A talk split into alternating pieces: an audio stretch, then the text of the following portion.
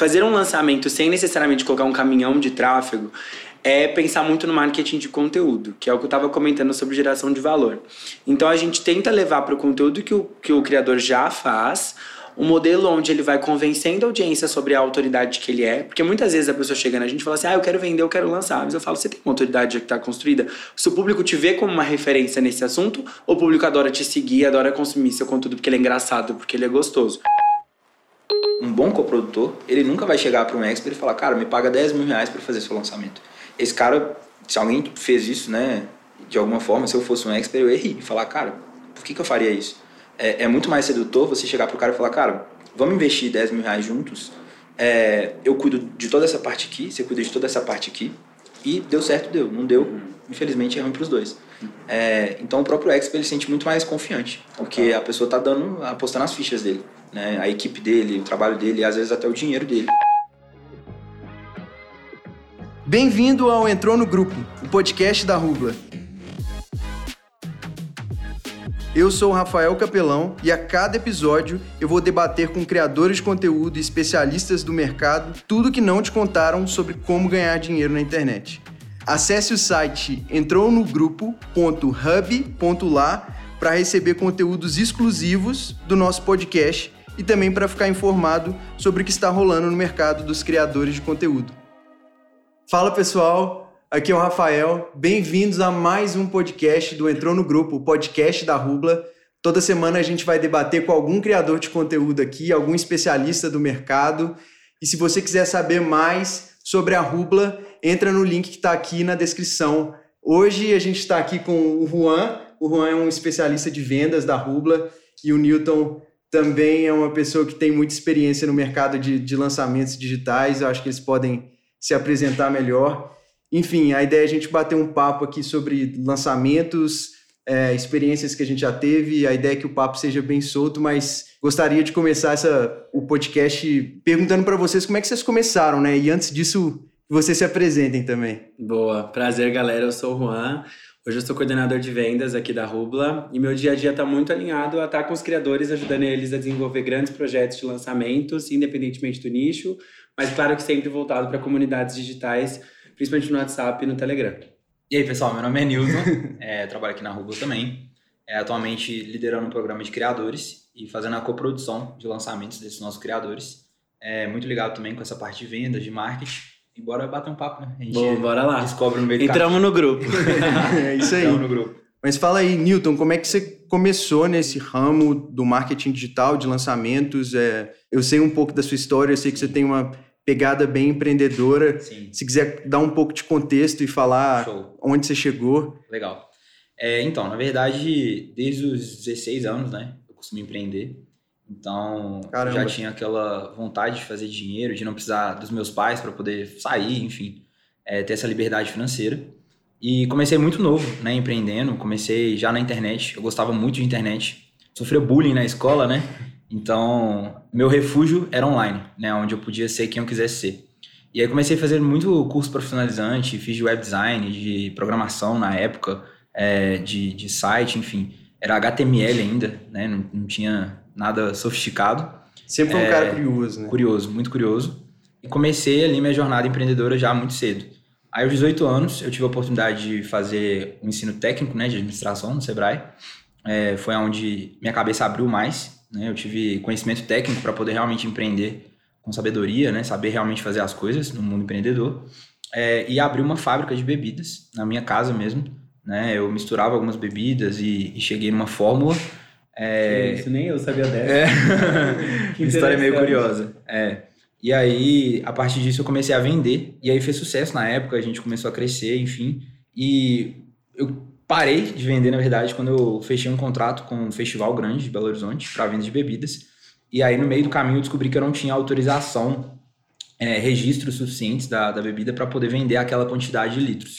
E aí, na época, tinha que fazer um investimento muito grande, é, tinha que fazer uma série de registros, enfim, aí eu resolvi abortar essa ideia, né? Algum tempo depois, né, eu, eu fiz, tive uma lanchonete na Praça 7, é, na verdade, eu já fazia vendas em online. BH. É, BH. Mas infelizmente, depois de um tempo, a gente viu que é, tava dando burro em ponta de faca, né? Não tava dando lucro o, o negócio, tava perdendo muito dinheiro. E a gente resolveu sair de lá, né? Tipo, deixamos tudo lá, vendemos tudo depois num preço metade do que a gente pagou, porque era tudo novo. E deu fim ao, ao sonho ali de ter a lanchonete. Aí esse período foi muito forte para mim, porque eu tive uma depressão depois, é, porque eu me senti muito frustrado, né? Por ter colocado todo o meu dinheiro ali, toda a minha energia. E aí eu fiquei num período de depressão, assim, falei, putz, e agora? O que eu vou fazer da minha vida? Tipo, perdi todo o meu dinheiro. E aí a minha mãe, que é uma pessoa que eu tenho de muita referência né, na minha vida, assim, é uma pessoa que me ajudou muito durante toda a minha vida, ela trabalhava de CLT na época, e ela simplesmente falou assim, filho, eu já não tava feliz e tal, eu vou largar meu emprego. Aí eu falei, não, mãe, mas e aí? Ela falou, é, e é isso, agora estamos juntos aqui. E aí? Mas ela saiu pra poder te ajudar. Exatamente. Uhum. Ela literalmente largou tudo e falou, não, tipo, você não vai ficar assim. E aí, vamos fazer o quê? É, então, tipo, ela abriu mão do, do trabalho que ela tinha, da estabilidade que ela tinha, para me tirar daquela situação. Ela falou, tipo, eu me senti extremamente pressionado. Falei, putz, ela largou, e agora? Vou fazer o quê? Eu costumo é... dizer que nada como um boleto para motivar Exatamente. Acho que esse foi o caso. É... E não, não só o boleto, né? Na verdade, era aquela sensação de, putz, é, agora é eu e minha mãe, né? Eu não uhum. posso... Ela já fez tudo por mim, eu preciso fazer alguma coisa por ela. Uhum. E aí, a gente abriu um negócio de personalização, chamava Signature na época, né? Assinatura. É, fazíamos almofadas, canecas, enfim, é, várias coisas personalizadas. O negócio deu muito certo, assim, tava vendendo bem e tal. E aí, nesse tempo, é, eu conheci o mercado digital. Eu tava com essa empresa de personalização e, por acaso, um amigo meu, que foi meu sócio na época, ele comentou é, sobre um advogado em Belo Horizonte é, que estava querendo fazer um curso. Né? Isso ficou no meu radar né? durante um tempo, eu estava na faculdade ainda e fiquei maturando aquela ideia. Né? E aí, na faculdade de Direito, eu tinha um problema muito grave com os meus professores, porque todo mundo falava assim, ah, o mercado está saturado. Eles desanimavam os alunos do direito, né? Eu acho que é um problema generalizado, assim, de faculdades. E aí, como eu sempre fui muito ligado com a internet e tudo, eu já era muito ligado ao mercado digital e eu resolvi fazer um livro. Aí eu escrevi um e-book, chamava Advogando para o Futuro, é, e era uma crítica a tudo que eu estava ouvindo na faculdade. Uhum. Então eu, eu, escrevi um livro mostrando várias possibilidades que a advocacia podia exercer em que uhum. nenhum advogado estava prestando atenção. E foi meu primeiro contato realmente com o mundo do marketing digital. E aí, é... aí, esse produto, você já fez vendas nele? Sim, ele foi meu primeiro produto, chamava Advogando para o Futuro. Eu hospedei ele na época numa plataforma. E foi muito curioso, porque eu fiz acreditando que os meus amigos de faculdade tal, iam se interessar por aquele tema. E foi muito frustrante, porque ninguém quis comprar, sabe? Do tipo assim, é, ah, me dá aí que eu leio, sabe? Mas uhum. o negócio era 9,90, sabe? Era tipo um preço simbólico. E quem comprou mesmo foi a minha família e um amigo meu que não tinha nada a ver com direito. Tipo, mandei o link para as pessoas e ele comprou. Aí, na época eu tive, sei lá, quatro ou cinco vendas, sabe? E eu fiquei feliz. Falei, caramba, fiz minhas primeiras quatro, cinco vendas, uhum. né? E aí eu cheguei à conclusão de que as pessoas não estavam comprando aquele conteúdo porque eu não tinha nenhuma autoridade é, para poder falar sobre ele. Por mais que eu entendesse muito, as pessoas não me viam como uma autoridade, porque eu era um estudante de direito, né? É, e aí isso virou uma chave na minha cabeça. Eu falei, cara, e se eu pudesse dar esse conteúdo, só que com outra pessoa falando sobre ele? Uhum. E aí eu lembrei desse amigo que falou, cara, eu tenho um advogado querendo fazer um curso e tal. E eu falei com ele, falei, cara, eu tenho um, um produto aqui, é, e se a gente achar um advogado para gravar isso? Aí eu tomei porrada de novo, porque aí eu recebi, tipo assim, cara, mas quem fala, quem, quem garante que esse conteúdo seu é bom, sabe? Fiquei frustrado, falei, nossa, mas eu, eu tenho certeza que é bom, né? Tipo, né? E ficou aquele jogo de, ah, é, vamos deixar o cara fazer o que ele quer, etc e tal. E a partir disso eu realmente comecei a estudar marketing digital, é, comecei a fazer curso e tal, para entender como eu poderia vender aquele produto ou colocar outras pessoas para vender aquele produto. E foi ali que eu comecei realmente na coprodução. E assim que deu certo, eu falei, cara, é, eu quero viver disso. Esse primeiro lançamento já, já te deu algum retorno? Sim, sim. E aí foi isso que me motivou a falar, putz, eu fiz isso aqui desse jeito, eu consigo fazer coisas muito maiores. É, e eu sempre fui uma pessoa de, tipo assim, não existia para mim uma barreira de sonho, assim. É, nada era impossível, sabe? E esse nada era impossível que me fez ser muito cara dura, a ponto de prospectar pessoas na época, é, chamar pessoas que eram muito além do que eu era capaz de dar para elas. Uhum. Então, na época eu tinha um sócio, ele ria, ele falava assim, cara, nunca que essa pessoa vai fechar com a gente. É, e eu falava, vai, claro que vai. É, aí ele falou, beleza, mas e se fechar? A gente vai fazer o quê? Uhum. Eu falava, a gente descobre, vamos fechar primeiro, né? É, e nisso, na época eu fechei o primeiro grande cliente e a gente fez o lançamento dele, né? Então começou ali também a, a crescer e eu não parei. Eu comecei a querer sonhos maiores e aí rolou uma disrupção de sociedade, assim, porque eu e meu sócio a gente começou a ficar desalinhado, porque realmente eu queria cada vez mais, e ele não entendia isso. Ele achava que era loucura e que eu não ia chegar nesse patamar. O meu maior crescimento, na verdade, foi quando eu dei um não pro sócio, do tipo, cara, cada um segue seu caminho, então faça a empresa, faça a minha. E dali para frente foi minha virada absurda de chave. É, porque era eu comigo mesmo, com toda a experiência que eu tinha, eu sabia fazer praticamente tudo dentro do marketing digital e não parei. É, e eu cresci muito como coprodutor. Então, hoje, a minha lista de pessoas que eu já lancei, ela é extensa e ela é muito boa, né? São grandes nomes. Isso me permitiu fechar ainda mais contratos, né? Porque quando você chega para alguém, um grande criador, e fala assim, cara, é, eu fiz o lançamento de tal pessoa. Aí, você já tem um passo à frente de milhares de outras pessoas que já tentaram falar com ele. É, principalmente é, se for alguém do mesmo mercado. Cara, então, assim, minha história do marketing digital foi essa, né? Tipo, eu comecei assim, tem dois anos que eu tô fazendo isso. Eu sou muito feliz com o que eu faço. E, na verdade, eu... Ah, é, tem outra etapa, né? Que eu vim pra Rubla, na verdade, agora, né? é, eu recebi um convite, né? No meio de um dos lançamentos que eu estava fazendo. Eu comecei fazendo lançamentos para a Rubla. Então, tipo, eu tava prestando serviço pra Rubla. E eu acho que a gente chegou, entendeu que seria legal ter alguém aqui dentro fazendo isso. E eu topei essa, essa missão por acreditar na empresa. E foi por isso que eu vim para cá. Acho que muito legal, assim, muita coisa que você comentou, só fazendo nos comentários, assim, é, adicionais, é, o quanto que o marketing digital proporciona esse ambiente para qualquer um tentar empreender ali dentro, né? Você é, tem... depende mais dele, né? Na, a, a outra parte da história, você tentou empreender e foi impedido por alguém que puxou o tapete, literalmente, e, e com o marketing digital não, né? Exatamente, acho que é um espaço muito democrático, assim, né? Onde basta você ter muita, muita força de vontade, que foi o que você trouxe, assim, pra gente da sua história. Então, só fazendo esse comentário, que eu acho que é um, realmente um ambiente muito democrático.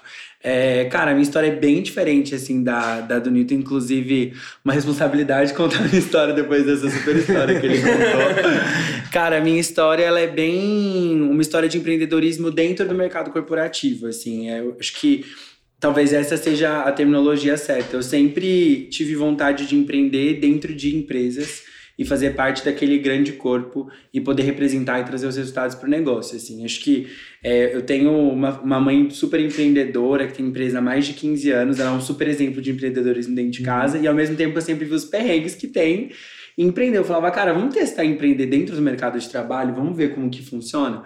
E foi assim, desde o começo eu comecei a trabalhar com startup, então Lá em 2017 eu tive meu primeiro emprego, meu primeiro contato com uma startup e me apaixonei assim pelo universo. É uma curiosidade é que eu tentei medicina por quatro anos. Eu achava que eu queria ser médico, assim. Essa é uma curiosidade que algumas pessoas não sabem, mas cara, eu falava, ah, eu vou fazer medicina, eu queria medicina, e aí eu ia um monte de evento de empreendedorismo, um monte de evento de marketing digital, eu falava, você quer fazer medicina? O que você está fazendo aqui? Eu acho que tem alguma coisa errada. Eu falei, não, acho que é verdade, vou aceitar o que eu quero para mim e vou tentar.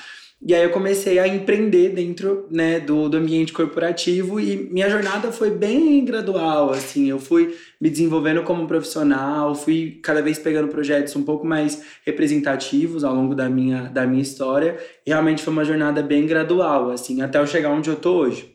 Mas olhando um pouco para trás, assim, eu já trabalhei em outras plataformas também, com outros projetos. Uhum. E eu acho que uma coisa que você falou muito legal, já fazendo um gancho com isso, é quanto o marketing digital ele vai evoluindo. Então, acho que é, hoje a gente tem um perigo no mercado que é ter muita verdade absoluta, sabe? E aí eu falo, cara, ninguém sabe de nada e a gente tem que testar tudo. Eu sou muito defensor de, disso, assim, de que a gente tem que testar e o mercado ele vai evoluindo. Então, a gente começou com marketing digital tradicionalzão lá atrás. Acho que um dos nossos papos aqui vai ser falar um pouquinho sobre lançamento e como que o mercado está hoje.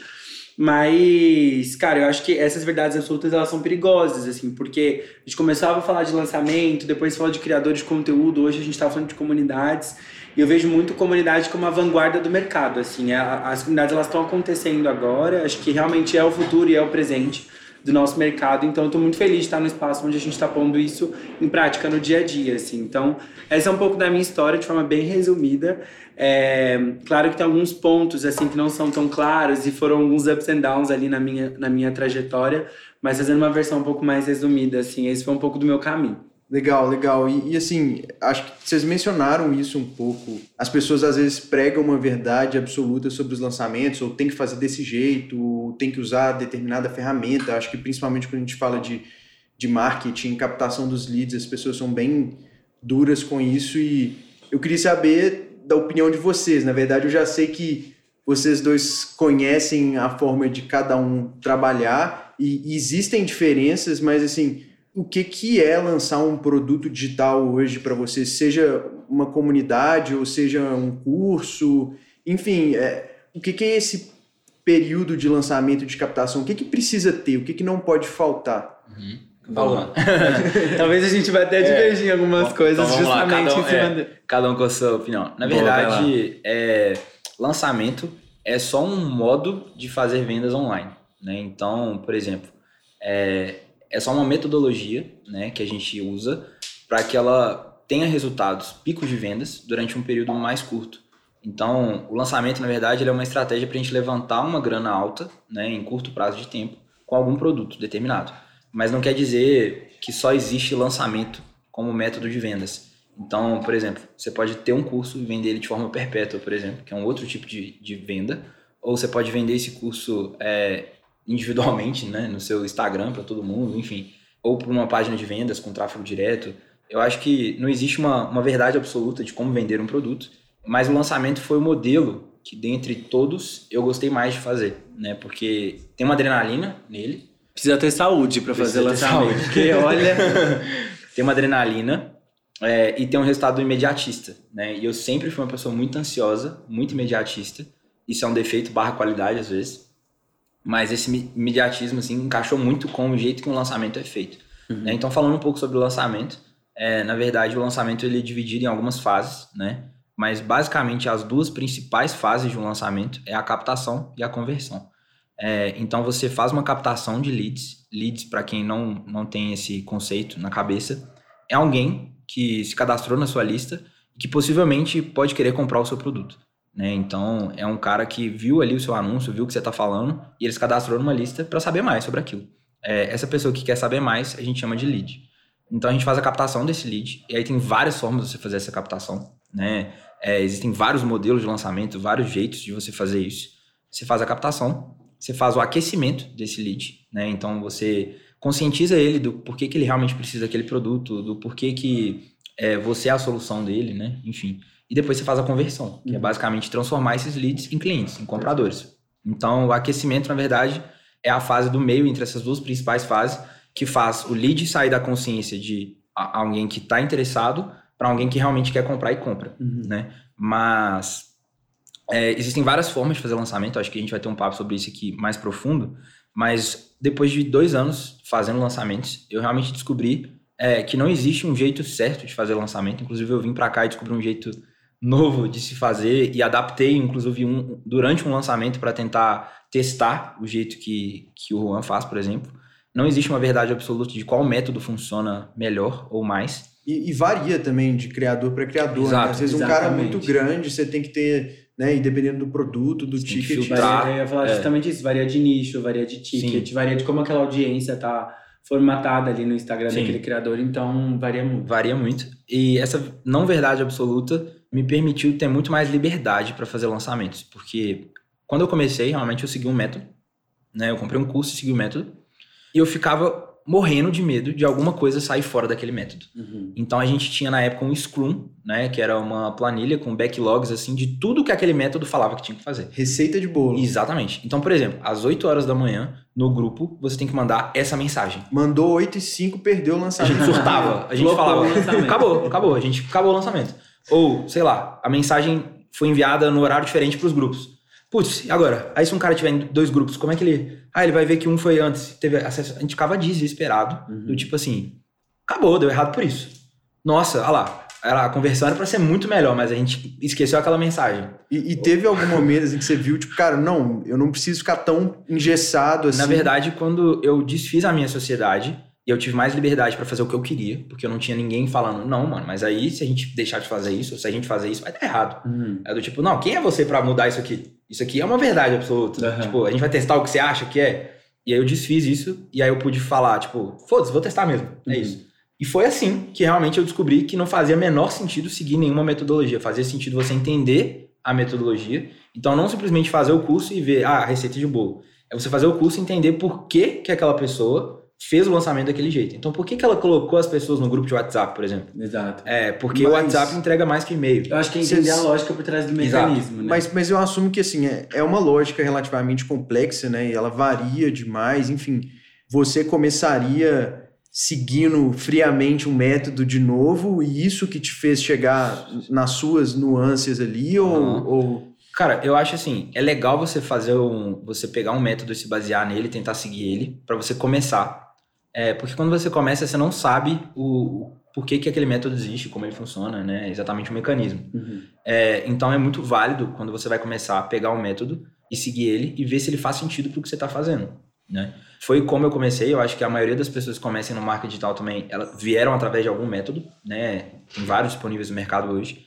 Mas o que eu diria para essas pessoas é: façam, sim, sigam o método, mas não tenham medo de, mesmo que você esteja seguindo aquele método, se você entender que seria legal você adicionar alguma coisa ou retirar alguma coisa do que você está fazendo, não precisa ter medo de fazer uhum. isso. Porque não vai ser isso que vai mudar o seu resultado sabe? Isso vai ser uma aprendizagem dentro do seu, do seu lançamento ali que você pode usar é, para replicar né, no próximo ou para remover o que você fez no próximo. Enfim, uhum. eu acho que as pessoas ficam com muito medo de arriscar, né? E era uma coisa que eu nunca tive, medo de arriscar. Então, por isso que esses métodos, para mim, eu falava, ah, mas por que fazer desse jeito? Vamos fazer esse aqui, eu acho que vai funcionar muito melhor. Uhum. E às vezes funcionava. Uhum. E, e, quando não funcionava, eu, falava, eu quebrava a cara. Eu falava, ah, não funcionou, agora vamos voltar, vamos voltar, é. fica um aprendizado. Mas eu acho que você ter liberdade ali de quando você aprende como que faz, você mudar é a melhor coisa, sabe? E, e, o lançamento é exatamente isso. Eu acho que cada lançamento ele é de um jeito, com uma adrenalina diferente, com uma expectativa diferente. E o que faz eu continuar fazendo isso é exatamente não ser a mesma coisa, sabe? Porque eu sempre detestei na minha vida toda ter que fazer a mesma coisa, sabe? Tipo assim, se você chegasse para mim e falasse, Newton, por que, que você não virou advogado? Acho que era por isso. Porque eu, eu, eu, imagino que na minha cabeça todos os dias eu teria que fazer exatamente a mesma coisa. Uhum. Petição, atender cliente, etc e tal. Tipo, eu via uma rotina e eu via que em algum momento essa rotina ia acabar comigo, porque eu não gosto de rotina. Eu gosto de todo dia fazer alguma coisa diferente. Cara, e já teve alguma coisa assim que no começo funcionava muito e aí hoje já não funciona, ou porque as pessoas uhum. já fizeram demais? Legal, legal. E... Cara, é, existe uma, uma coisa sobre o lançamento que é o seguinte: dois anos para cá, houve um boom de lançamentos, né? Então, antigamente, quando vocês faziam um lançamento, muita gente nem sabia o que estava acontecendo.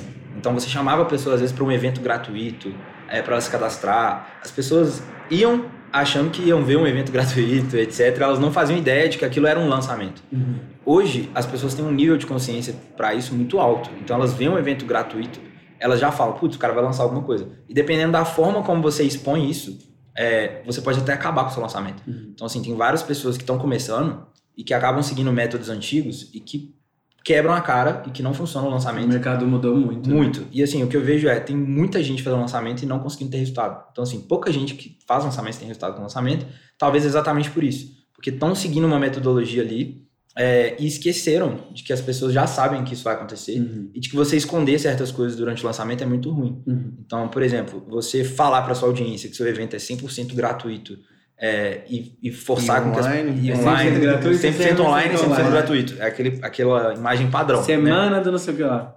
100% online, 100% gratuito.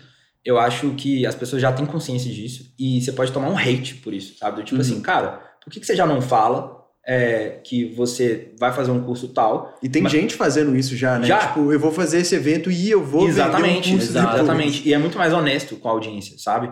É, às vezes o cara quer comprar o curso, e ele quer conhecer um pouco do conteúdo gratuito também. Uhum. Então, é, o convite é muito mais sedutor. Do tipo, olha, eu vou te vender alguma coisa. É, mas antes de te vender isso, eu queria te convidar para você conhecer essa oportunidade, para você saber meu método de ensino, para você ver eu dando essa aula gratuita. E se você gostar, se você achar que faz sentido você continuar com isso, no final você vai ter a oportunidade de comprar. Porque, uhum. porque o segredo, na verdade, é oferecer alguma coisa para a pessoa, né? Não, não como uma isca, mas tipo. É, Acho é fazer é ela aprender alguma coisa. Tipo Exato. assim, pô, nossa, eu aprendi Sim, isso é agora. De gerar valor, Sim. Né? Isso é uma coisa que acontece muito no mercado, assim. As pessoas estão tão preocupadas em vender e fazer dinheiro que elas esquecem o que elas estão vendendo e como está saindo esse processo para o comprador que está do outro lado da tela. Assim. Então, acho que lá atrás você tinha perguntado o que, que não pode faltar no lançamento. Para mim, método de lançamento é tradução de marketing. Então, você traduz em nomes mais fáceis de serem compreendidos etapas que são muito conhecidas do marketing, desde que o marketing é marketing. Então, gerar valor, criar escassez, chamar a atenção da audiência. Há quanto tempo existe propaganda? Quanto tempo existe publicidade? Então, o lançamento ele sempre houve, só que houve alguém, né, pessoas ali que fizeram traduções mais fáceis de serem compreendidas para gerar esse método. E aí eu acho que assim, uma coisa que estava comentando que o mercado muda muito. Hoje, esse nível de consciência das pessoas sobre o que está sendo vendido para elas gera um movimento que, que quem tá vendendo uhum. tem que dar uma rebolada ali para poder uhum. tentar enganar o público, sabe? Por isso que a gente tenta se preocupar muito também com o que tá sendo vendido para essa experiência ser gostosa desde o dia 1. Então, beleza, eu posso até comprar de você, mas me leva para uns encontros antes, antes de me pedir em casamento, sabe? Acho que essa venda direta ela não funciona mais, porque você tem uma oferta de produto tão grande hoje na internet de todo tipo de curso, de todo tipo uhum. de conteúdo, que é esse produtor digital ele precisa ter um método único, ele precisa ter um conteúdo único. Então acho que assim, eu sempre quando, quando a gente está falando com os criadores, pelo menos aqui na Rublo, a gente fala, cara, vamos focar bastante, tanto quanto na técnica de venda, no que você vai vender pra gente de fato gerar valor. Porque uhum. se é bom, o boca a boca vai funcionar. Se é bom, se é bom, as pessoas vão falar sobre aquilo, aquele produto vai ter muito mais do que um lançamento. Porque a ideia é desenvolver um negócio e não só um lançamento, você vendeu, boom, faturou muito e, e acabou. Foi para Maldivas. Exatamente. É, a gente sempre brinca, assim, que no primeiro lançamento faturou não é hora de trocar de carro, sabe? É hora de você pegar o dinheiro e reinvestir no negócio para você, de fato, criar uma estrutura ali. Porque uma coisa que você comentou é verdade. É, as leads estão ficando mais caras para você fazer anúncio. Então, é, antes o que um produtor gastava e colocava num lançamento e tirava 10, 15, 20 vezes, hoje em dia o mercado mudou muito. Mais, não existe né? mais isso. Então você precisa ter, a não ser que tenha uma demanda bizarra, reprimida, para ele uhum. fazer esse lançamento, mas vai ser uma vez só uhum. também. Não vai ser um negócio baseado e em cima disso. Uma coisa que aconteceu também, né, do mercado, é que as pessoas começaram a entender o poder dos anúncios. É, e muita gente que não anunciava na internet entrou nesse jogo. Exato. É, e naturalmente o lead fica mais caro, porque quando você está anunciando né, nas plataformas, na verdade você está dizendo para a plataforma, cara, eu queria a atenção dessa pessoa. Só que muitas vezes tem outras pessoas muito maiores do que você também querendo a atenção daquela mesma pessoa. Uhum. Então, fica mais difícil você fazer bons lançamentos com verbas baixas, por exemplo. Porque às vezes você está brigando no leilão, né, com uma Magazine Luiza, que está querendo exatamente a pessoa que você quer, e ele quer que. A Magazine quer que ela compre uma boneca e você quer que ela compre o seu curso. Uhum. A Magazine coloca 100 mil reais por dia, você está colocando 500 reais por dia. Então, naturalmente, a plataforma vai entregar o melhor público para quem bota mais dinheiro, que é uma das variantes né, do leilão. Mas dá é... para fazer lançamento também sem, dá, sem usar dá, tráfego. Dá, né? total, acho dá. que é, o Juan, consegue, inclusive, consegue falar para a gente aí o, o é. segredo. Quer dizer, acho que a gente não pode falar tudo aqui. É, pô, quiserem saber o segredo, vão ter que procurar a gente. aí a gente conta. Mas, cara, acho que é, fazer um lançamento sem necessariamente colocar um caminhão de tráfego é pensar muito no marketing de conteúdo, que é o que eu estava comentando sobre geração de valor. Então a gente tenta levar para o conteúdo que o, que o criador já faz, um modelo onde ele vai convencendo a audiência sobre a autoridade que ele é, porque muitas vezes a pessoa chega na gente e fala assim: ah, eu quero vender, eu quero lançar. Mas eu falo: você tem uma autoridade que está construída? Se o público te vê como uma referência nesse assunto, o público adora te seguir, adora consumir seu conteúdo porque ele é engraçado, porque ele é gostoso. Então a gente faz toda uma análise do conteúdo que esse criador cria, desenvolve um modelo e uma linha editorial onde, de forma bem sutil, ele vai começando a se introduzir como uma autoridade, para lá na frente ele falar: tá, agora que vocês me veem como uma referência nisso, eu tenho algo a oferecer para vocês. Esse algo é o meu produto, é a minha comunidade, e aí a gente é, oferece para essas pessoas. A gente acabou falando muito de lançamento, mas não tanto sobre comunidade. Por que, que a gente defende, eu pelo menos, fala gente, a gente, muita gente, né? Eu defendo muito a ideia de comunidade, porque, cara, muitas vezes você vê lançadores que vão, vão criar um produto, desenvolvem um lançamento, e eles estão muito preocupados com a comunidade que tem em volta deles. Então eles botam um caminhão de tráfego, uhum. faz um volume legal de vendas, mas não existe um senso de comunidade ali dentro. Com o desenvolvimento do mercado, quem não tem comunidade, quem não está criando comunidade, vai ficar para trás. Porque é a comunidade que move aquela força daquele criador de conteúdo. Hoje em dia, para a gente ver de forma muito natural o que é a força de uma comunidade, é alguém sofrendo hate na internet. Uhum. Aquela comunidade se junta pra destruir aquela pessoa, entendeu? Então, assim, esse é o poder de uma comunidade. Do lado negativo, a gente, como que a gente transforma isso numa é, força positiva? positiva né? Então, com, os, com os criadores que a gente desenvolve projetos, pelo menos aqui na Rubler, eu tô falando muito por nós, porque eu represento uhum. um pouco o time de venda, de certa forma, é, cara, como que a gente gera esse senso de comunidade? Então, de pessoas que, cara, como se fosse uma sala de aula mesmo. Você olha pro lado, você tem um amiguinho que você olha pro lado e fala, cara, não tô entendendo absolutamente nada do que essa pessoa tá passando. A gente tá vivendo um problema junto. Isso gera um senso de comunidade, de unicidade ali daquela galera. E aquela galera tá disposta a comprar mais, a fazer mais. Então... E isso tem tudo a ver com o produto, né? Eu acho que, assim, uma coisa... Vocês podem falar melhor que eu, mas o coprodutor não é só o cara que vai colocar os anúncios lá no Facebook, talvez ele nem coloque os anúncios, né? Existe uma preocupação para poder entregar o produto e tipo, poxa, calma aí, o que, que a gente vai fazer? Como que as pessoas vão, vão usar isso aqui? Será que, que a galera vai conseguir desenvolver uma habilidade nova ou perder peso, ter uma vida mais saudável, o que quer que seja? Exato. Né? E o coprodutor tem esse papel muitas vezes também, né? Também. É, o coprodutor, na verdade, o que muita gente acha que coprodutor é alguém que vai prestar um serviço de marketing para o criador. Mas, bem da verdade, não é isso. Né? O coprodutor ele é um sócio do criador. Um parceiro, né? É um sócio, é um parceiro é, que desenvolve junto com ele o produto. Porque o coprodutor ele precisa saber muito sobre o produto também, sobre o que vai ser entregue, sobre qual é a, a super promessa daquilo, para que ele consiga trabalhar. E, e ele é a parte que, às vezes, o criador não tem que é a parte mais técnica, né? De copy, de design, de gestão de tráfego. E até é, operacional também. Operacional, né? de suporte. É, às vezes o criador só quer criar conteúdo, ele Exato. não quer se preocupar com. É, e o coprodutor muitas vezes não é uma pessoa, né? Então, por exemplo, eu sempre fui um coprodutor, mas eu tinha uma equipe por trás de mim é, que me ajudava a executar. Com especialistas, né? De exatamente, exatamente. Porque a gente, né, um coprodutor geralmente ele sabe sobre tudo, sobre copy, sobre design, sobre tráfego, ele, ele sabe fazer tudo, mas ele não é especialista em nada.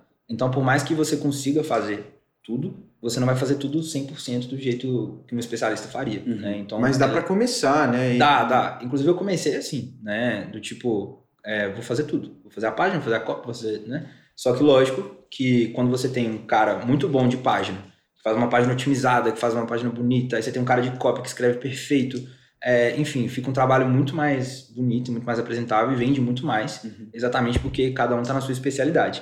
Mas, assim como eu comecei fazendo tudo, várias pessoas podem começar do tipo, beleza, agora eu vou aprender a fazer tudo. Não é um caminho fácil, né? Eu falo porque, putz, quando eu tomei essa decisão de vou fazer tudo, foi paulada, assim.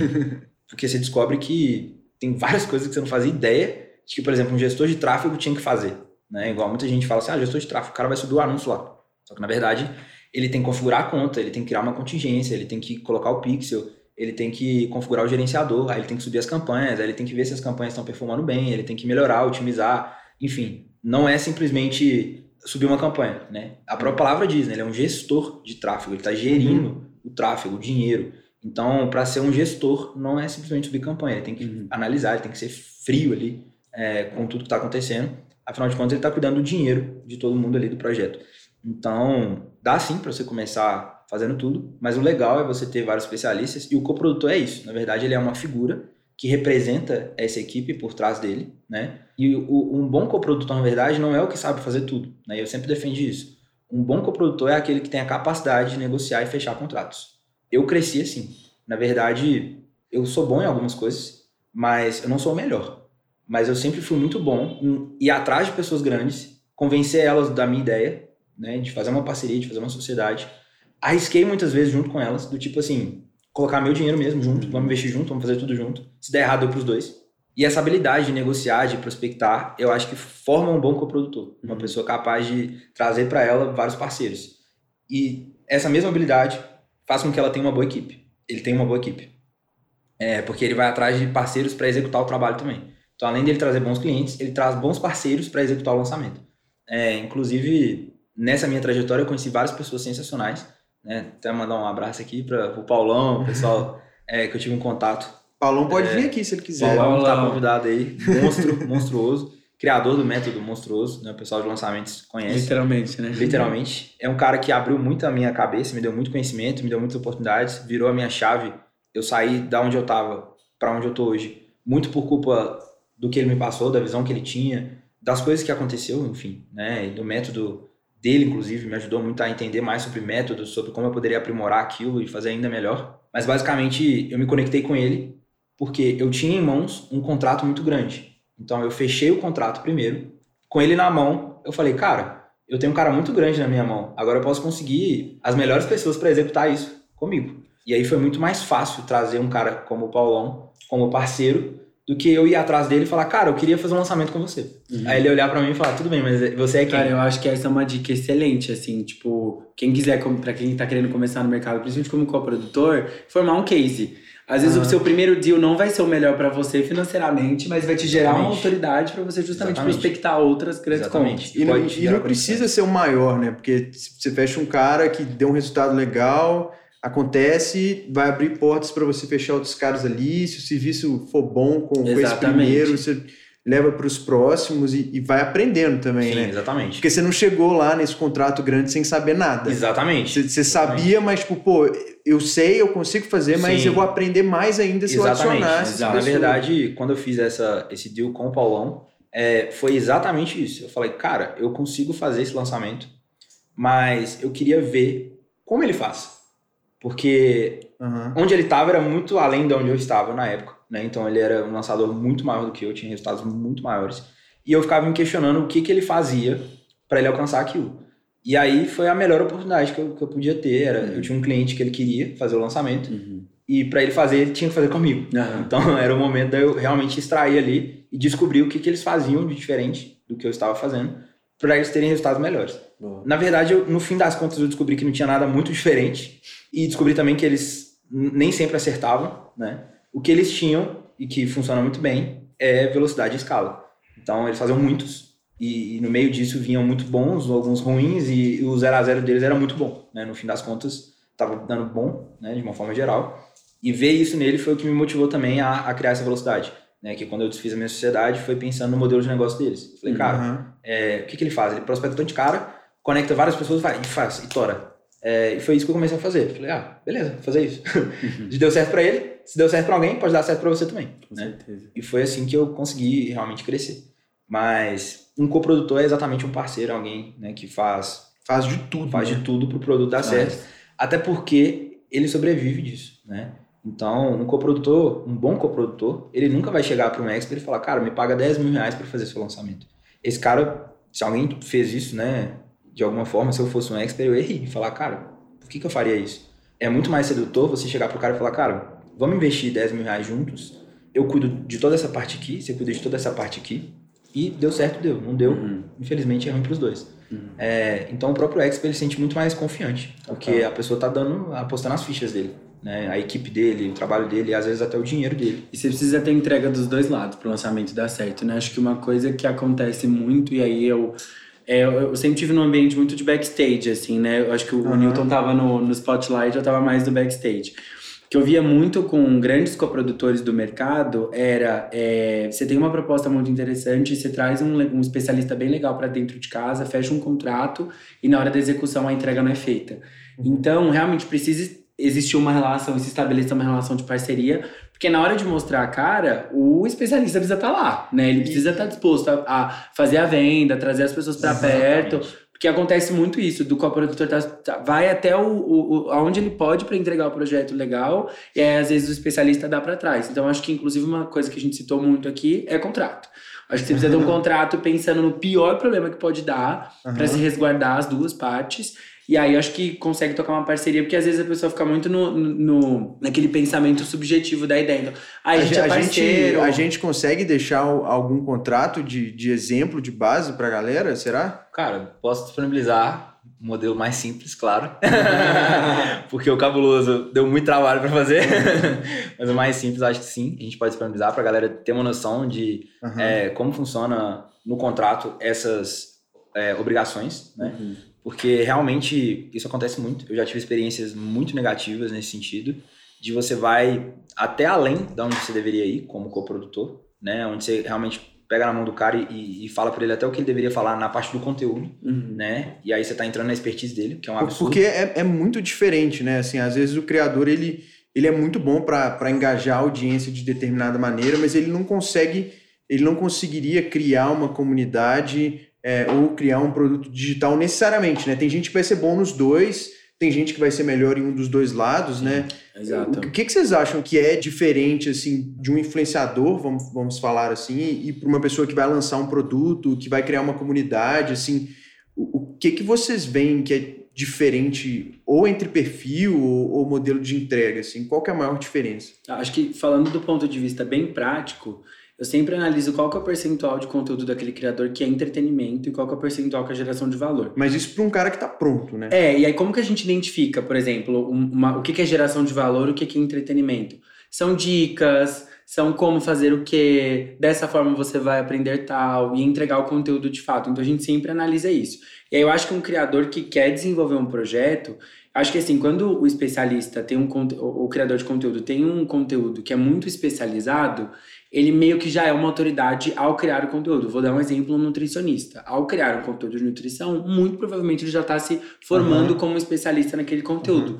Agora, o influenciador fitness nem sempre é uma autoridade. Às vezes ele está mostrando o dia a dia de treino, dia a dia de dieta, mas não faz dele talvez o melhor professor do mundo para vender um conteúdo sobre emagrecimento. Uhum que às vezes ele nem tem aquela formação acadêmica. Então a gente precisa entender onde que esse criador se encontra e o que, que a gente precisa fazer de movimentação para fazer com que ele chegue lá. Então acho que vai depender muito do nicho e do tipo de conteúdo que esse criador de conteúdo está fazendo. Uhum. Legal, do meu eu ponto de vista. Uma, é, eu concordo e acho que tem até uma solução assim para influências que não, não são autoridade em nada, é, que na verdade eles podem se unir a pessoas de autoridade uhum. é, e usar aquela audiência grande que eles têm né? Que não é qualificada. E carisma um muitas vezes é. também, né? Porque essas pessoas elas são elas... carismáticas. Às vezes é. o especialista é travadão, entendeu? É. Olá, é boa noite, jornal, jornal da, das nove da, da, televisão, entendeu? E aí, quando a gente fala de comunidade, pô, que legal participar, tipo, junto com um especialista exato. que sabe muito sobre isso que eu quero aprender, exato, exato.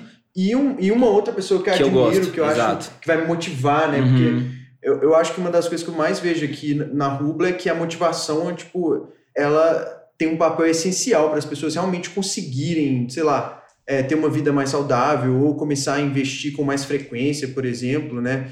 Porque, na verdade, o um influenciador, ele é exatamente isso, ele é capaz de influenciar as pessoas, muitas vezes pelo carisma, é, pela forma como ele se comunica com a audiência, e o fato dele não ser autoridade em alguma coisa é, não impede com que as pessoas não queiram estar no mesmo ambiente que ele. Né? Eu acho que a, o produto comunidade é o único que permite com que o influenciador faça isso. Né? Porque, por exemplo, o cara que tem uma audiência muito grande, ele não é especialista em nada, dificilmente ele vai conseguir lançar um curso, né? uhum. né? Porque ele teria que lançar um curso de outra pessoa. Exato. Então ele teria que ser um afiliado daquele produto.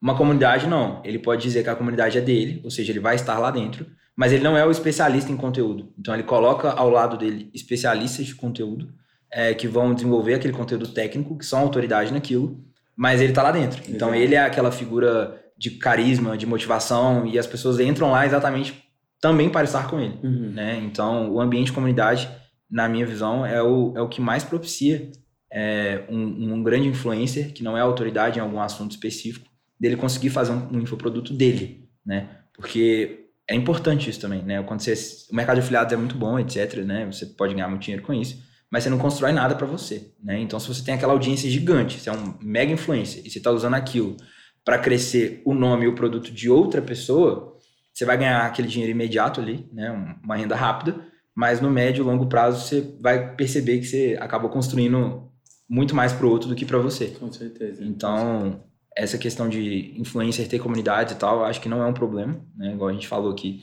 eles se unindo com especialistas dá muito certo. E eu acho que é o futuro, né? A gente. Cara, e a, uma pergunta que eu queria fazer polêmica aqui. E, Ixi, e, lá vem. E a recorrência, assim, eu acho que comparada com com produtos que você vende uma vez. O que, que vocês acham sobre a recorrência em si e acho que principalmente para quem está começando, né? Porque eu tenho uma opinião clara sobre isso. O que, que vocês acham que a recorrência oferece a mais para a pessoa que é pequena e está começando, assim? Uhum. Acho que se eu pudesse traduzir o que traz, eu diria paz. paz de ter uma receita recorrente, uhum, basicamente. Sim. Acho que quando a gente fala de lançamento que eu estava falando no começo de ter saúde, é aquilo, você está dando um tiro de bazuca a e, cara, você não pode meses, errar né? um tiro de bazuca. Você tem que acertar meses, um tiro de bazuca. É. Você não tem 10 balas de bazuca, né? Eu nem sei se existe ainda bazuca, mas acho que essa seria a analogia. Quando a gente fala de um modelo de assinatura, de um negócio mais perene, a gente tá falando, cara, não, você vai dar tirinhos aqui, tirinhos ali, você vai construindo uma base compradora e isso vai tornando um negócio escalável. Porque acho que quando a gente olha para um negócio que tem um modelo de assinatura, você vê isso, no primeiro mês você adquire dois assinantes, no segundo mais dois, você tem os dois do mês e os dois do anterior. Uhum. Quando vê, você tem uma receita recorrente que te sustenta, que você tem um negócio fundamentado em cima disso. E, e quando aí... o produto é bom, todo mundo recomenda. Exatamente, né? é o famoso. E o boca a boca ainda funciona no digital e sempre vai existir. E é de graça. E é de graça, é o melhor marketing que tem, porque você não tem que gastar um real. Então, é, eu acho que um negócio de assinatura e recorrência, ele é importante, ele faz sentido justamente por isso, assim. Uhum. E, cara, eu acho que quando a gente olha para numa comunidade que tem um modelo de assinatura e não necessariamente um modelo de lançamento, você vê que o criador é, é até mais feliz e mais tranquilo que ele fala, cara, eu sei que o meu negócio tem um valor. E falando em negócio, falando em valuation, entrando em outros méritos, um business que tem uma previsibilidade de receita, ele é muito mais interessante, muito mais atrativo do que algo que é um chute, que é um tiro no escuro. Porque às vezes você vai fazer um lançamento, você tá com toda a sua verba do ano e você esqueceu, ou seu time não se programou que você tá fazendo no, no período de eleição, por exemplo. E isso acontece Isso também, acontece né? demais, demais. Quantos lançamentos a gente. Você já deve ter pego também. A gente vai fazer. E aí, cara, passou por 30 pessoas e ninguém lembrou que era Copa, que era eleição, que a atenção do país estava toda dividida para outra coisa, para Black Friday. Black Friday ninguém quer comprar necessariamente alguma coisa. O, o brasileiro ele ainda não é muito acostumado a comprar conhecimento na Black Friday. A gente Cara, quer mas, comprar mas, mas isso tá mudando, Tá né? Que mudando, Da, da a Black, bem, assim, pandemia acelerou muito, né? a última Black nossa foi, Foi maravilhosa. Foi muito boa, é. E o que tá acontecendo, muitas pessoas começando a dar comunidade curso de presente, assim, pras outras, né? O que é bem legal, assim, É. de se o conhecimento. Sim. Se fosse dar um livro mesmo. É, é legal, né? Eu acho que o, o livro, né, que ainda é muito presente, mas assim, perdeu muita força com, com os cursos, etc. Acho que a função era, era quase que essa, né? Cara, eu tô te dando um- uma coisa aqui pra você presente. aprimorar o conhecimento, pra você, enfim, mesmo que seja entretenimento, né, Pra você melhorar uma, uma sua experiência. Eu acho que esse presente de dar um curso, dar uma comunidade, é muito legal, sabe? Tipo assim, você realmente tá dizendo pra pessoa, cara, eu me preocupo com você aprender, por exemplo, sobre renda extra ou sobre milhas, você vai presentear a pessoa com isso, sabe? É Exatamente. muito legal, tipo assim, eu gostaria de receber presentes assim, né? Do tipo, Tá, inclusive aí, amigos que quiserem. Tô à disposição pra receber presentes. eu acho legal. Eu acho que quando a gente fala do mercado de educação, né, de conhecimento, o brasileiro ainda não dá muita importância para isso. Claro, a gente teve uma parcela grande aí depois da pandemia de boom, né, nesse mercado, mas deveriam, né? Porque às vezes você pode mudar a sua vida com um livro, né? E tem vários livros que várias pessoas grandes aí que relatam que a vida dela virou depois de ler alguma coisa, depois de aprender alguma coisa nova. E o, pro- o infoproduto é exatamente isso, né? Você pode mudar a vida de alguém dando para ele aquele produto, né? E se ele levar a sério, se ele fizer, enfim. Então é um presente muito mais do que um objeto que a pessoa vai guardar. É a mudança de vida dela. Né? E-. E quando as pessoas conseguirem entender isso, de tipo, putz, eu posso mudar a vida de alguém dando isso aqui para ela. Putz, aí é, um, é um, realmente um presente muito foda. Acho que aquilo ganha um valor muito maior, né? Legal. Eu, eu queria fazer mais uma pergunta, assim. É, é, vocês têm alguma história engraçada pra contar de algum perrengue que vocês passaram em lançamento, alguma coisa inesquecível que a galera vai gostar de escutar? Nossa, perrengues são tantos. Acho É. que sempre tem perrengue. né? Sempre tem, né? Se for liso, não foi, né? É, isso não, não, foi. Não existe. Não, Não existe. tem graça, tem, Tem que graça. ter dificuldade. tem que ter aquele sofrimento, tem que ter, meu Deus, o que, que eu vou fazer, senão não teve lançamento. Quando, quando faz liso, pode saber que não vai vender. É, alguma coisa tá errada. Tá não tem errado. lead, né? Só Não isso. Tem lead, é. Porque lançamento ou qualquer método de vendas, né? Você está lidando com pessoas. Né? Seja o cliente, seja o expert, são pessoas. E ninguém é estável, né? Todo mundo passa por problemas.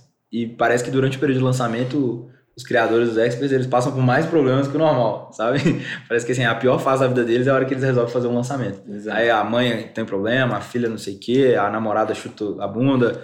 e é aquele momento que você precisava dele 100%, ele tá 10%, você tem que quase que empurrar ele pra ir, sabe? Às vezes tem uma questão de saúde também. Eu tive Sim. uma cliente que na semana do lançamento ela ficou rouca. Nossa. Ela ficou sem voz. Fez a Como live vende com legenda, assim. Com legenda e som gesticulando. e eu falei, meu Deus, tem um ano inteiro pra essa mulher ficar sem voz, ela vai ficar hoje. Não É. tem base. Então, assim, tem que estar preparado pro susto, entendeu? Eu acho que o meu acontecer. pior perrengue. E o que rolou? E o que, e o que rolou? Cara, a gente teve que postergar um dia. Uhum. Aí ela foi na fono, ficou fazendo coisa que cantor faz pra quando tem alguma coisa pra show, pra conseguir ter voz pra falar. E ela foi fã e aí fez o lançamento, deu E, certo. e- e a audiência tinha uma consciência, assim, que ia vir uma oferta e, e, tipo assim, falhou? Tinha, e a galera, tipo, desesperada, porque sabia que ia vir alguma coisa, o pessoal tava muito aquecido. e aí, na hora H, aconteceu isso. Mas deu certo depois, a gente hoje dá risada, mas no dia não foi engraçado, não. Não, é claro, um nunca é. né? né? É. Acho que minha pior experiência, assim, foi um dos maiores lançamentos que eu fiz. É, eu não vou citar nomes nem nada, né? Porque nu, se eu falar dá problema até pra mim. Mas assim, tinha mais de 50 mil pessoas ao vivo, né? E na época o expert simplesmente falou: ah, vou fazer do meu jeito aqui. Deixa pra lá. Ignorou tudo, É, ele né? simplesmente pegou, a gente roteiro. fez o roteiro bonitinho, tipo assim, vamos evitar de, de dar problema, né? Vamos passar tudo mastigado. Aí ele pegou assim, e, e foi até engraçado, né? Porque a cena que é marcante disso é que o negócio era tão grande que tinha um estúdio pra live, né? Tipo, tinha uns mega Rede Globo ali para fazer a live da pessoa. E tinha um ponto que ficaria na orelha dele e na minha orelha, só para caso tivesse, tipo, acelera aí, previsto, ou é. vamos, tá na hora do pitch e tal. Aí tava tudo certo, né? Faltando assim, tinha um countdown na, na live, faltando 10 segundos, né? É, todo mundo já né, esperando 10 segundos. Ele chegou assim, pegou o ponto. Hum. Deixa comigo. Nossa. E mudou. Aí eu olhei assim, tipo, não. O redator não, saindo pela porta. Brin, brin, tá brincando, né? Brin, brincou, né? Tipo, é zoeira, né? Pega lá no chão e põe de novo, dá tempo ainda. Não, e, e aí, tipo assim, literalmente, ele fez o que ele queria, uhum. né? E aí fica de aprendizado, muito mais para ele do que para mim, porque depois desse acontecimento, esse criador em específico, putz, a vida dele deu um 360 negativamente. Flopou. Flopou completamente. Flop. Porque ele achou que o que ele estava fazendo estava certo, né? Ele ignorou toda a instrução que a gente deu. E isso acontece, né? O problema foi que isso aconteceu comigo pela primeira vez. Uhum. Com 50 mil pessoas ao vivo. Exatamente. E aí, é o que eu assim, falei, se não fosse, não tem graça. E o desespero na, na hora foi pensando assim, porque nesse caso específico, todo o investimento que a gente tinha feito era a gente. Hum. Então não tinha dinheiro dele de jogo. Hum. E foi um dinheiro muito alto. Então a gente olhou falando assim, cara, um olhando pro outro. E aí, a minha vai, casa indo embora. Você vai vender, é, a gente brincando, você vai, você vai, vender o carro ou a casa? é, aí na época tinha um iPhone, eu falei, cara, quanto tá valendo um iPhone hoje? Yeah. Só pra ver se dá pra voltar pra BH do livre. Porque a gente falou, já era, acabou o nosso lançamento, Nossa. sabe? E aí, tipo assim, aquele clima de tipo assim, um tentando animar o outro, tipo, é. não, fica tranquilo, tá de boa. Aí, assim, o negócio foi tão crítico que no final do, do lançamento, pra gente tentar vender, um cara da nossa equipe foi, pegou o microfone e começou a perguntar coisas pro expert pra ir gerando venda. Tipo assim, cara, é, mas aqui, sobre o curso, é, como é que é? Vai ter garantia? Tem garantia? total também. Vai tem garantia? Né? Não, total. Né? É, é, tem garantia? Ah, você vai entregar? Aí foi o segundo ponto muito frustrante que foi Aí na empolgação, o expert, não, vou fazer, vou fazer. Não, vai ter live? Não, live exclusiva pra galera. Material? Não, material pode deixar comigo. Vou botar material todo dia pra galera e tudo. Nossa. Aí ele prometeu uma série de coisas na live. Nossa. E acabou a live e ele não entregou nada. Galera, isso é importante, tá? O que você vender e prometer, você tem que entregar. Não, e aí, isso é um ponto importante. E aí, assim, o expert ele não tem acesso à plataforma, ao suporte, né? É a gente. Então, é. assim, a, o pessoal, tipo, vou matar o. Cadê? Cadê? Cadê? Eu vou processar vocês. Não sei o quê. Tipo, cadê o conteúdo? Por que não postou? Que não sei o quê. E com razão. Ele prometeu, com, com razão. razão. É, isso foi ainda pior pra imagem dele. Então, tipo assim, eu acho que os criadores têm que ter essa noção de que tudo que eles fazem de bom ou de ruim vai para eles. Reverbera né? e volta. Né? Exatamente. Né? Então, se eles estão prometendo, ah, vou te entregar isso aqui, entrega, porque senão o pessoal vai cobrar. Uhum. Mesmo que ele não veja essa cobrança, porque tá lá no suporte da plataforma, essa pessoa tá brava com ele, não é com a plataforma. É, é tipo, por que, que ele não postou? Cadê? Acho que assim, a pior situação que eu já tive dentro de lançamento foi esse. Tanto que hoje eu não faço live de lançamento. Tipo uhum. Tipo assim, é um negócio muito bom, mas eu traumatizei. Uhum. Então toda vez que alguém fala, ah, vamos fazer um lançamento, vai ter a live. O Newton falo, chora. Eu falo, não, cara, eu acho que. Chora escondido. Eu acho que live, eu acho que, pô, a gente podia trocar a live por um negócio gravado. Se o podcast fosse ao vivo aqui, você não teria vindo. Não, assim, eu, eu até confio, mas se fosse, tipo assim, alguém. Ainda bem. Alguém pra falar de alguma coisa que eu já fiz e tal, eu já falar, não, não, corta, cancela. Mas é engraçado, porque eu, eu, a live funciona muito bem para lançamento, mas eu não faço mais. Mas isso é legal durante o lançamento, porque você vai aprendendo também coisas que você não fazia ideia que, com certeza. que você teria que aprender. E faz parte da transformação. Assim, acho que isso é o mais gostoso de quem trabalha com lançamento, é que, cara, você tá o tempo todo aprendendo. E a hora que você acha que você sabe de alguma coisa, vem alguém e você fala, cara, eu não sei de nada, e você aprende tudo sobre tudo. Então acho que essa é uma das grandes vantagens, assim, Sim. de ser um coprodutor, de Sim. ser um especialista, de estar no mercado. Cara, é é legal, porque quanto mais produtos você faz diferentes, e, e, meio que você emerge no produto, né? Porque você tem que Com saber certeza. o que, que é o produto, como ele funciona, você assiste algumas aulas. Hoje eu sei várias coisas que eu não fazia ideia que eu poderia saber um dia, né? Sobre arquétipos, por exemplo, é, sobre, enfim, vários assuntos muito nada a ver que a pessoa desenvolve. E é muito legal, porque você realmente é uma troca de conhecimento, né? Porque você tem a oportunidade de fazer aquele curso ou, ou, ou, ou vivenciar uma coisa nova que você não fazia ideia que existia por você estar fazendo o lançamento. Então, é mais uma motivação aí, né, para você fazer. Com certeza. É um mercado muito bom. Legal. Bom, galera, eu queria, queria agradecer vocês dois, Juan e Newton, por ter participado aqui do podcast e ter compartilhado um, um pouquinho da, da vivência de vocês aí. Espero ter mais encontros como esse. Espero que a galera tenha gostado também. Se você assistiu até o finalzinho, acesse o nosso site. Você deve estar interessado em, em conhecer um pouco mais sobre as comunidades que a Rubla tem e o que, que a gente pode oferecer para te ajudar a realmente construir sua comunidade, tanto nesse âmbito de, de conteúdo e de por onde começar, tanto quanto nas ferramentas, enfim. É, obrigado por ter assistido até aqui. Acesse o nosso site e até o próximo podcast. Valeu, pessoal. Saindo obrigado, do grupo. Valeu. Fui. Todo mundo saiu do grupo agora. Valeu. Valeu. Boa. Valeu.